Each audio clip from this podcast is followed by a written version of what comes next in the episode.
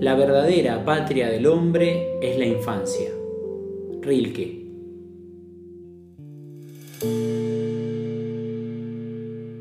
Rodrigo Durini Podcast. Una de las etapas más lindas de mi vida, donde fui más feliz, es ciertamente que fue la etapa del jardín de infantes.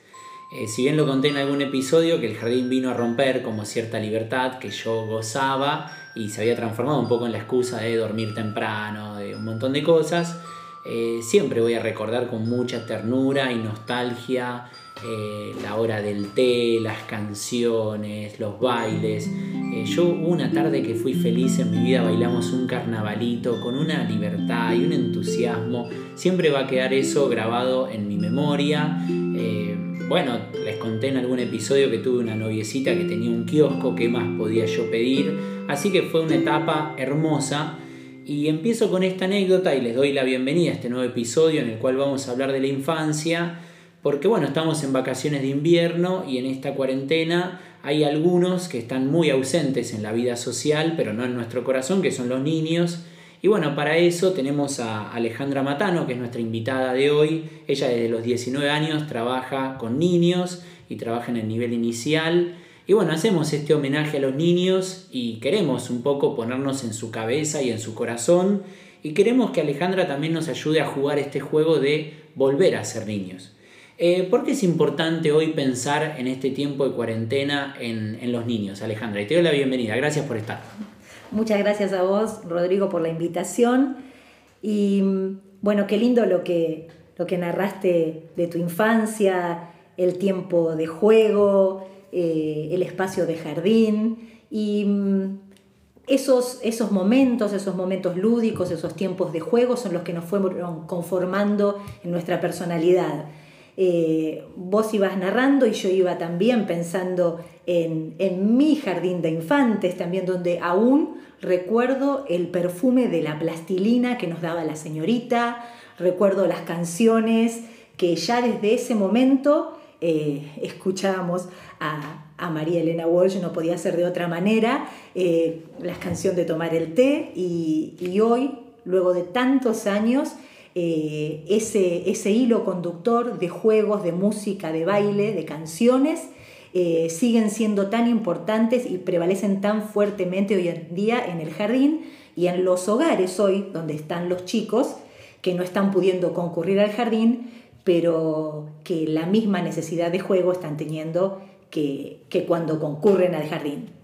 Qué lindo lo del olor de la plastilina. Yo amaba el día que había plastilina, era de distintos colores eh, ahora, te hago una pregunta. Eh, ¿Hay como un olvido del niño a veces en, la reflexión social? Eh, a veces hay como esta mirada más superficial de decir, bueno, lo que le pasa a un niño no es importante, lo importante es lo que le pasa al adulto. ¿qué, ¿Qué pensás vos de eso? Y a veces la coyuntura nos hace perder de vista el foco esencial, ¿no?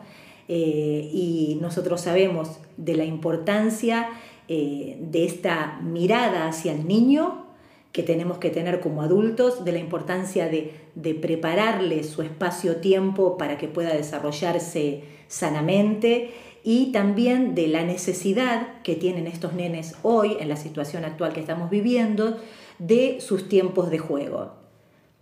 Ahora, yo, pienso que también hay, hay, una autora que se llama Laura Goodman, que tiene un libro que se llama ¿Qué nos pasó cuando fuimos niños y qué hicimos con eso?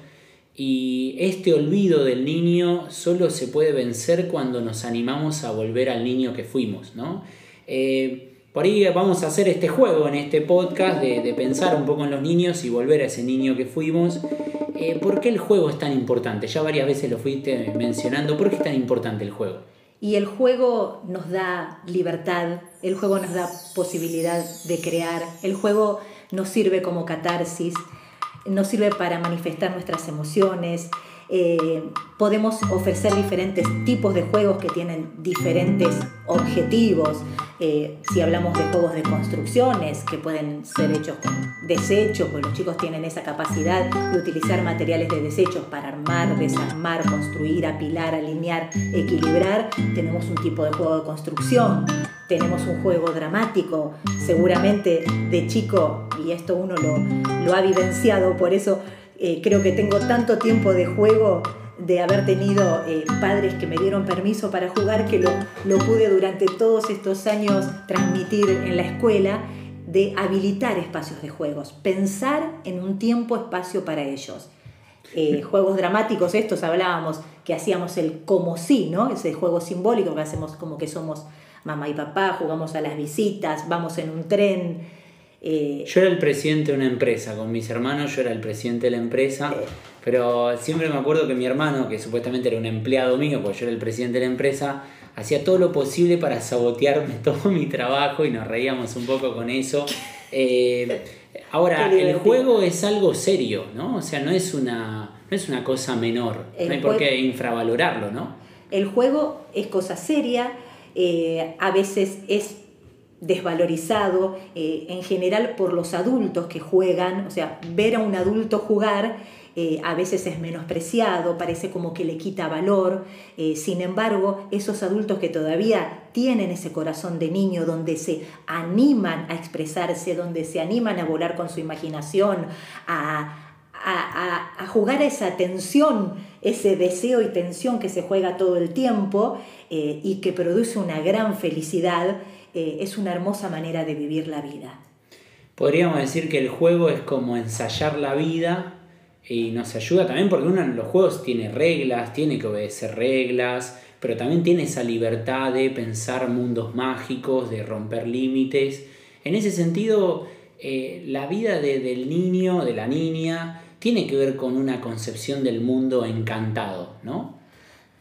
Sí, realmente toda la parte de ficción, fantasía, al niño lo hace volar, por eso quiere que uno le repita el cuento, aunque ya lo conoce, sea un cuento tradicional, eh, muy conocido, quiere repetirlo y volar con su imaginación, más allá después que tienen otros tipos de connotaciones.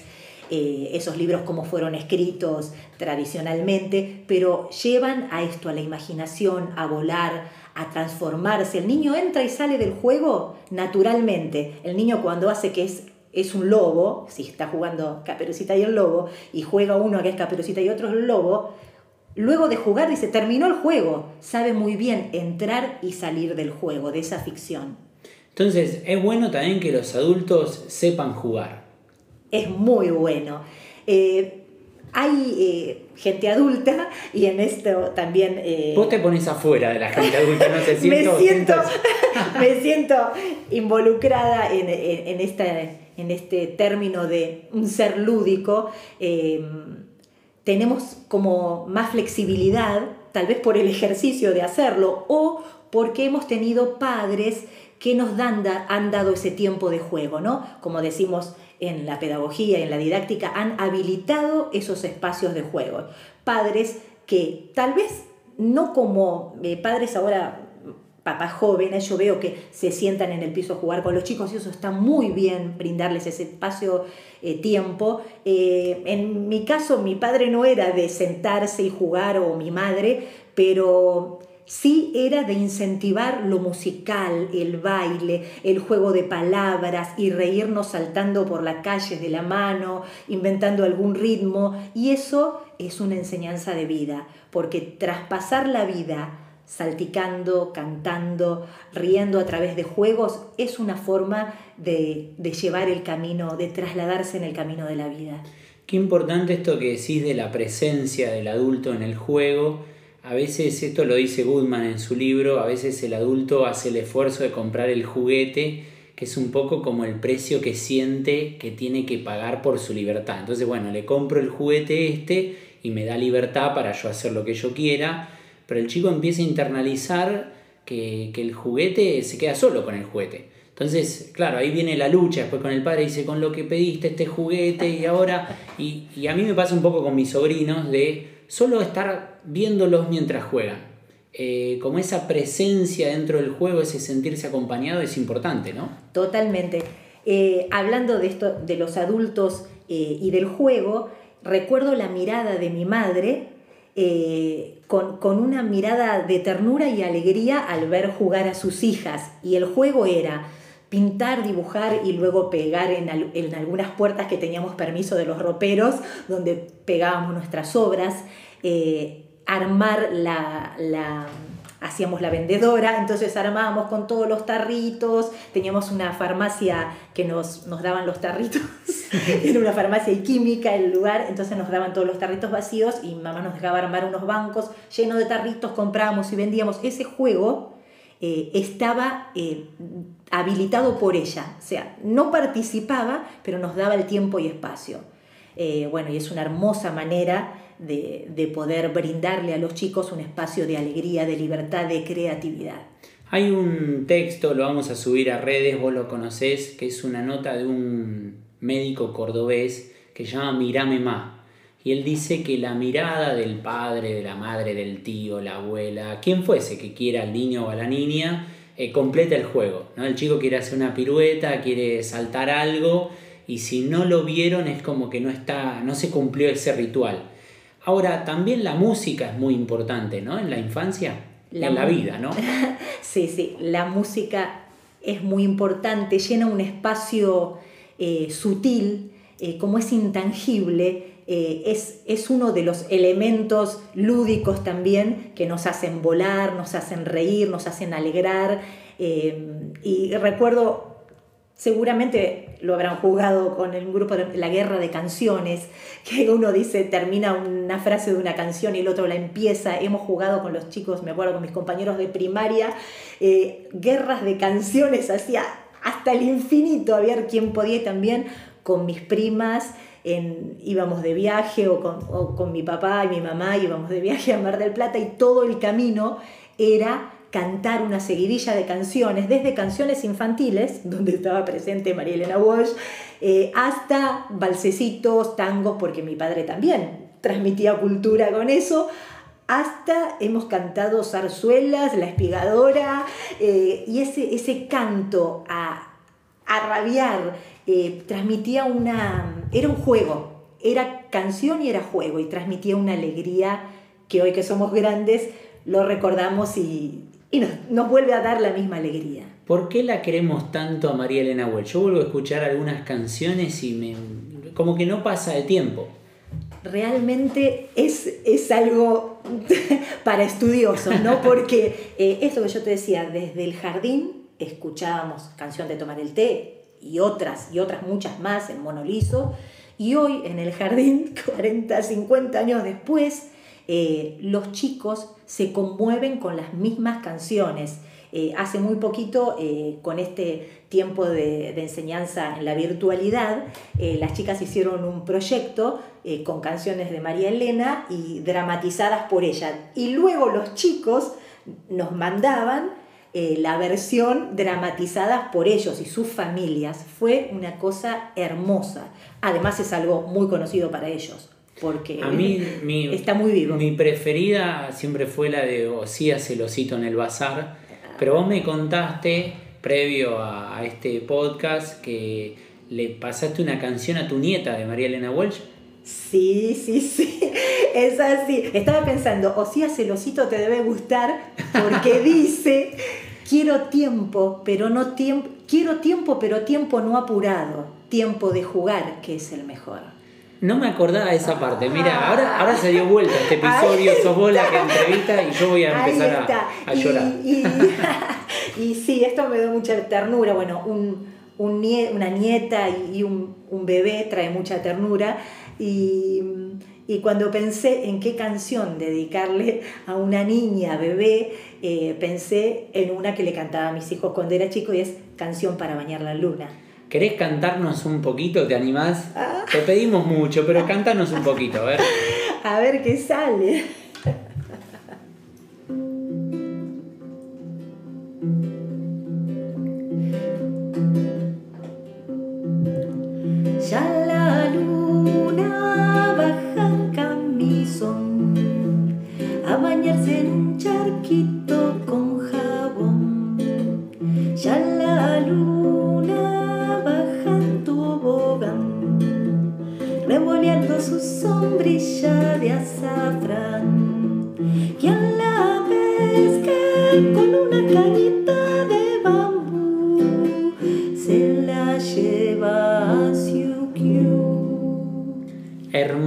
Canción. Y, contanos, ¿cómo fue la, repercusión de tu nieta, de, de, tu nuera? ¿Cómo fue la repercusión? Y bueno, estando a la distancia, la verdad que fue muy emotivo, porque estando a la distancia, mi nuera me manda un video pasándole la canción a Naomi, que es mi nieta, y mi nieta queriendo tocar la pantalla, y mi hijo que la estaba grabando a mi nuera y a mi nieta, mi nuera llorando y, la nena queriendo tocar la pantalla, sonriendo, y luego me dice, me emocionó mucho, se lo mandé también a mis hermanas y a mi mamá porque era una de las canciones que escuchaban cuando éramos chicas. Ahora, para pasar también otro tema muy importante la infancia y la vida, porque todos son temas importantes de la vida, yo recordaba las galletitas del jardín de infantes, que yo pienso no debían ser las galletitas más caras, pero a mí me encantaban y me encantaba ese té. Eh, ¿Qué lugar ocupa la comida en la infancia? Mira, eh, un filósofo, Robert Fulghum, dice todo lo que había que saber sobre cómo ser y cómo vivir, lo aprendí en el jardín de infantes, ¿no? Dice, la sabiduría no estaba en la cima de la universidad, sino allí, en el arenero, en el parque. Y en esa descripción dice el arenero, las palitas y el momento del té, compartir el té con galletitas tibias. Y este compartir, yo creo que el secreto es, es algo muy fuerte que se enseña en el jardín, es el compartir. Son estos momentos sociales, de comunidad, que uno empieza a compartir en el parque, compartir en un juego, compartir en, un hecho sencillo que es compartir, tomar el té, las galletitas, y creo que eso queda a fuego. Eh, la palabra compartir me parece que, hay que enseñarla en la infancia. Ahora, qué, importante también eh, hacer como este ejercicio de, la memoria, porque, a ver, un juego, una merienda, eh, una canción, realmente pueden volver a traer significados sobre, sobre una etapa de la vida. Eh, hay una autora que es Sandra Pretignani, que ella escribe Catálogo de Juguetes. algún día te voy a pasar ese libro. Y bueno, va hablando de, de la hamaca, habla de la bicicleta y ella dijo en una entrevista, yo creí tener una infancia triste hasta que escribí catálogo de juguetes, ¿no? Entonces, esto me parece que es lo del mundo encantado de la infancia, ¿no? Eh, un objeto, un tiempo, un momento, un juego, un baile, realmente pueden llenar y pueden sanar nuestra memoria. Eh, me decían en la semana, me comentaba un amigo una frase que escuchó en un curso, nunca es tarde para tener una infancia feliz. ¿no? Qué, lindo que este podcast nos ayude como a descubrir esos elementos que fueron tan configurativos en nuestra vida. Y, por ahí para ir cerrando, eh, el niño cuenta con una gran herramienta, que es, una gran herramienta para, su vida, que son las manos. Eh, cuando hacemos una ronda, bueno, ustedes nos tomamos de la mano, eh, yo que vivía golpeándome cuando jugaba, la mano es un poco la aliada de, tocar enseguida donde uno le duele. Yo siempre me caía las rodillas, siempre me rompía las rodillas y siempre la, mano tiene como ese poder eh, como sanador. También la mano puede hacer una caricia, la mano puede abrazar. Eh, a mí me gustaría que vos termines un poco hablando de eh, el tema del cariño, el tema de la infancia, con algo que vos me fuiste contando y con esto cerramos este episodio y te agradecemos. Agradecemos esa ternura que tenés, ese amor para tu vocación docente que empezó de muy pequeña, a los 12 años. Ya ibas a. Contá eso un poco, para que no lo cerremos acá, contanos un poco eso. Bueno, tengo una hermana que es 6 eh, años menor que yo, eh, así que ella iba al jardín, yo tendría entre 10 y 12 años, y iba como mi mamá a buscarla. Y ya cuando veía, iba a los actos y, veía a las maestras jardineras, eh, siempre en casa imaginaba qué canciones les podría sumar y juegos. Quería que me miraran y que se dieran cuenta que tenía ese don. Yo sentía que tenía ese don, que, había nacido para, ser maestra. eso lo canalizaba también en el barrio, porque en la casa de mis amadas tías, también habilitadoras de espacios de juego, nos permitían invitar a todos los chicos del barrio, que eran más chicos que yo, eh, y hacía la clase, daba clases, eh, así que el juego siempre estuvo presente y esa, esa sensación de, querer enseñar y de poder dar algo bueno también estaba.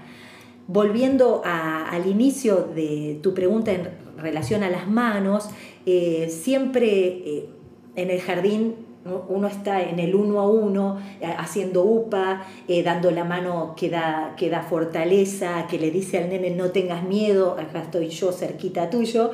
y una vez te conté un, relato que yo me daba cuenta que, que para dar, dar cariño, para dar amor, para dar confianza, siempre tomaba fuerte de las manos eh, y eso, digamos que era como una gran entrega. Y me acordé de una anécdota que contaba mi papá, que siempre decía, dame a mano, pa. Eso decía Ale cuando era chiquita. Yo digo, ¿por qué decís eso, papá? Y un día me dice, porque cuando nació tu hermana Susi, eh, ella era una bebé y dormía al lado de tu mamá con el Moisés.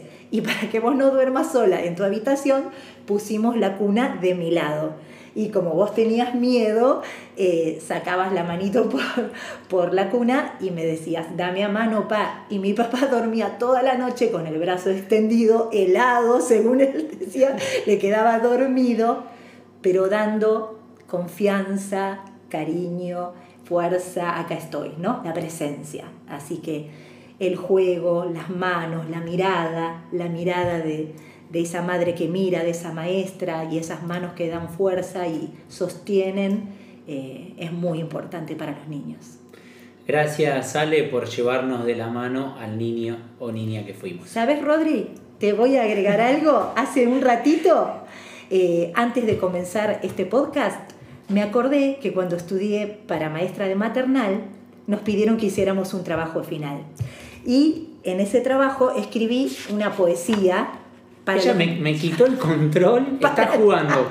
yo perdí las reglas de, este episodio, pero bueno. Bueno, yo los despido a todos. Hasta el nuevo encuentro y los dejo con Alejandra que nos viene a compartir esto. Esto es puro juego. Dice así, verlo jugar. Me imaginé viéndolo jugar en el patio del jardín en el parque. Y dije esto, unos van y vienen, suben y bajan. Algunos juegan solos, otros descansan. Los miro jugando y pienso en mi vida, en mis elecciones siempre bendecidas. Y juego con ellos, vuelo con sus sueños, y vuelvo a mirarlos y gozo mi acierto. Qué hermoso educarlos, amarlos, cuidarlos. Lo decimos bajito, Rodrigo, para que sigan jugando. Gracias Ale, hasta nuestro próximo encuentro.